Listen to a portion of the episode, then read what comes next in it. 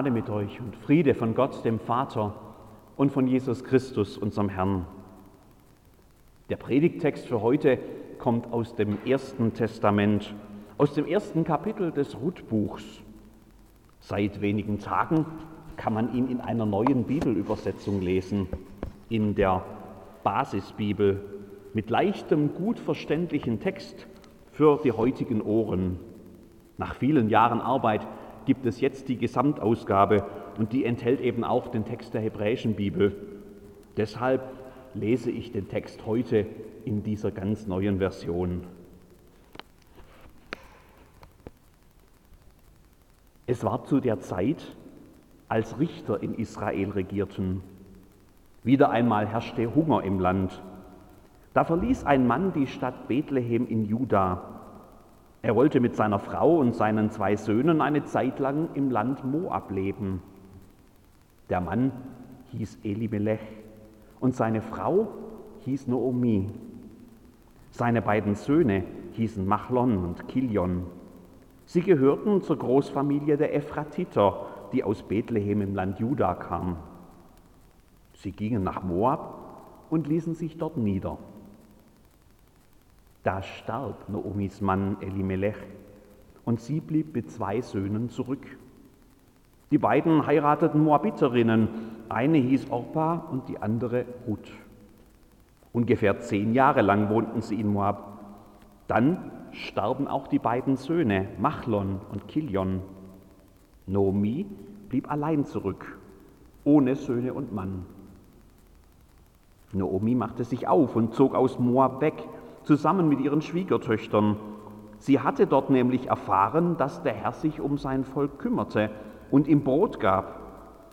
So verließ sie den Ort, an dem sie gelebt hatte. Die beiden Schwiegertöchter begleiteten sie auf dem Weg zurück nach Juda. Unterwegs sagte Noomi zu ihren beiden Schwiegertöchtern, Kehrt um, geht zu euren Müttern zurück. Der Herr soll euch genauso lieben, wie ihr die Verstorbenen und auch mich geliebt habt. Er soll dafür sorgen, dass ihr ein neues Zuhause findet bei neuen Ehemännern. Naomi küsste die beiden, aber sie weinten laut und baten Naomi, lass uns mit dir zu deinem Volk zurückkehren. Doch Naomi erwiderte, kehrt um, meine Töchter, warum wollt ihr mit mir gehen? Ich kann keine Söhne mehr zur Welt bringen, die euch heiraten würden.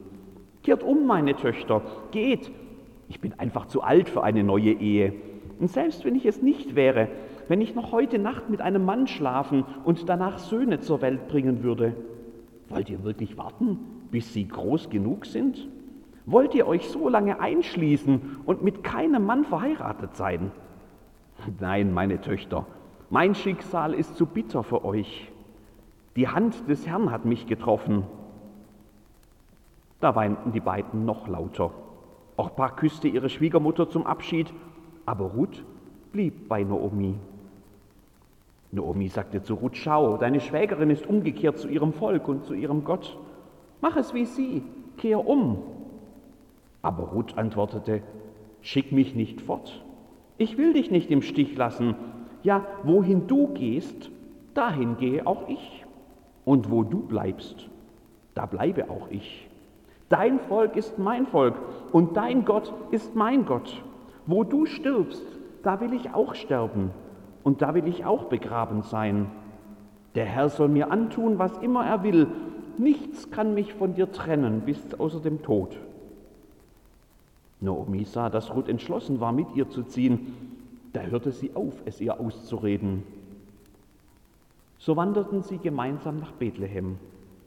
Als sie dort ankamen, geriet die ganze Stadt in Aufruhr. Die Leute riefen, das ist doch Naomi.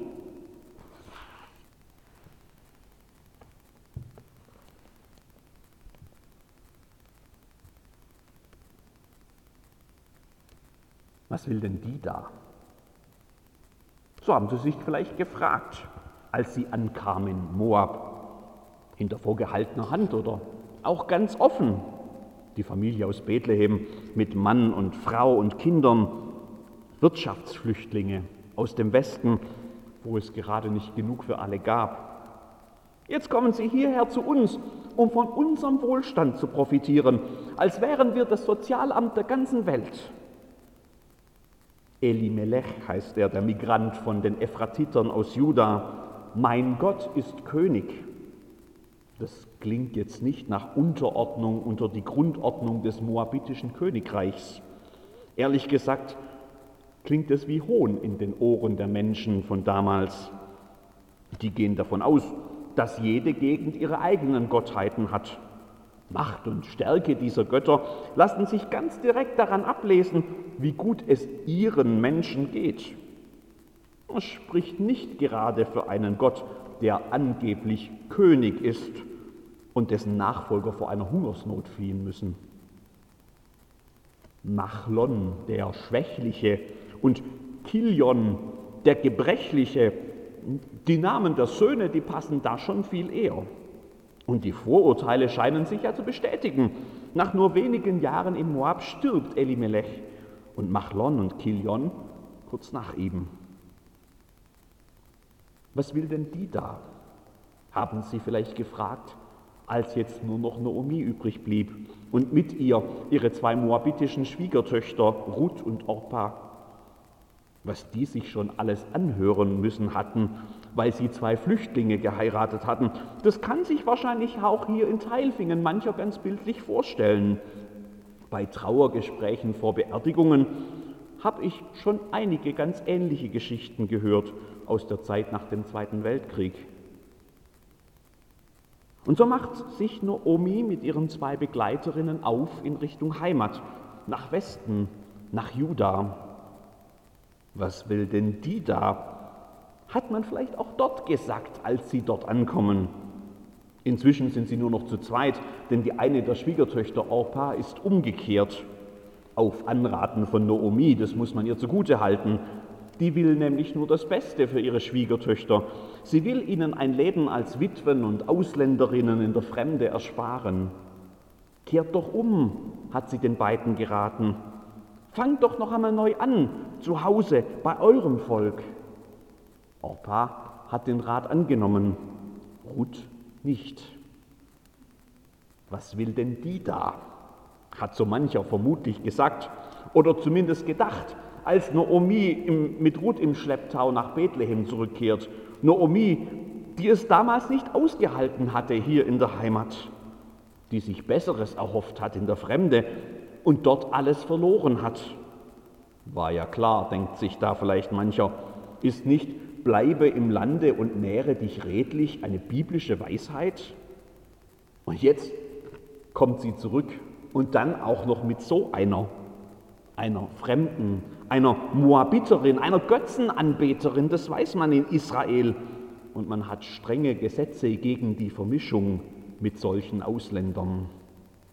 Jetzt kommt die hier zu uns und will mitprofitieren vom Segen, den der eine wahre Gott, der Schöpfer des Himmels und der Erde, sei uns, seinem auserwählten Volk versprochen hat. Will vielleicht sogar noch einen von uns heiraten. So weit kommt's noch. Was will denn die da? Liebe Schwestern und Brüder in Jesus Christus, ich habe ja die Hoffnung, dass es vielleicht der eine oder die andere schon bemerkt hat, Fast alles, was ihr bisher gehört habt, war pure Spekulation. Im Text sind alle diese Vorurteile und die Frage, was will denn die da, nicht zu finden. Klar sagen wir, man muss ja zwischen den Zeilen lesen und man kann sich schon vorstellen, wie das damals vermutlich gelaufen sein könnte. Kann man das? Oder sind es vielleicht einfach nur unsere eigenen Vorurteile, die wir da in einen alten Text hineinlesen. Wir sind nämlich die, die so denken. Es ist in unserer Zeit, dass Menschen, auf der Flucht, die auf der Flucht sind, nach, auf der Suche nach Überlebensmöglichkeiten, nach besseren Lebensbedingungen, getrieben von Krieg und Hunger und Verfolgung, dass solche Menschen im Mittelmeer ertrinken. Wir erschauern kurz, wenn wir das in der Zeitung lesen und dann blättern wir um zum Wirtschaftsteil. Es ist auf unserem Kontinent, in unserem Europa, dass Menschen unter den unwürdigsten Bedingungen in Lager gepfercht werden, wo selbst sauberes Trinkwasser Mangelware ist, wo Boote mit Flüchtlingen von rechtsstaatlichen Organisationen auf offener See abgedrängt werden und Rettungsschiffen der sichere Hafen verweigert wird, wenn sie nicht schon vorher einfach aus fadenscheinigen Gründen festgesetzt werden. Es ist hier bei uns in Europa, dass neue Grenzzäune gebaut werden und Menschen auf der Flucht im Winter ohne ein Dach über dem Kopf auskommen müssen. Das, was wir in der Antike des Rutbuchs vermuten, das passiert hier bei uns und das gerät gerne in Vergessenheit. Ja, Corona ist schlimm und es zehrt an den Nerven und stellt uns alle auf die Probe und bringt ganz ungekannte Herausforderungen mit sich. Aber während ich mich in meinem warmen Wohnzimmer isoliere, um Kontakte zu vermeiden, da versinken gar nicht so weit südlich von uns Menschen in Eis und Schlamm und Elend oder einfach im Meer. Was will denn die da? Was will denn der da? Das sind die Fragen unserer Zeit, nicht die des Rutbuchs. Im Gegenteil, es ist geradezu erstaunlich, wie sehr sich dieses Buch gegen Grenzen wehrt, die natürlich auch in der Antike an manchen Stellen gezogen werden. Wo Herkunft und Nationalität, Religion und Glaube sonst als Maßstab für Abgrenzung gelten, da spricht dieses Buch eine andere Sprache. Ich will dich nicht im Stich lassen. Ja, wohin du gehst, dahin gehe ich auch. Und wo du bleibst, da bleibe auch ich. Dein Volk ist mein Volk und dein Gott ist mein Gott. Wo Geschlecht und sozialer Status sonst Grenzen sind, nach denen sich Menschen in Gruppen einteilen lassen, da spricht dieses Buch, ganz ungewöhnlich für seine Zeit, durchgehend aus der Sicht der Frauen, nicht der Männer aus der Sicht der Armen, nicht der Reichen und Mächtigen, aus der Sicht derer, die ums Überleben kämpfen und derer, die vom Schicksal schwer gebeutelt wurden. Nennt mich nicht Noomi, das heißt meine Freude, sondern nennt mich Mara, die Bittere. Das Rutbuch stellt die in den Vordergrund, die oft keinen Fürsprecher haben, die von den Resten der Gesellschaft um sie herum leben, die nicht im sichtbaren Segen schwelgen. Da werden Grenzen überwunden, die sonst Menschen voneinander trennen. An dem Punkt, wo sonst eine von beiden umkehren müssen hätte, da geht es hier gemeinsam weiter. Dein Volk ist mein Volk und dein Gott ist mein Gott. Was will denn die da?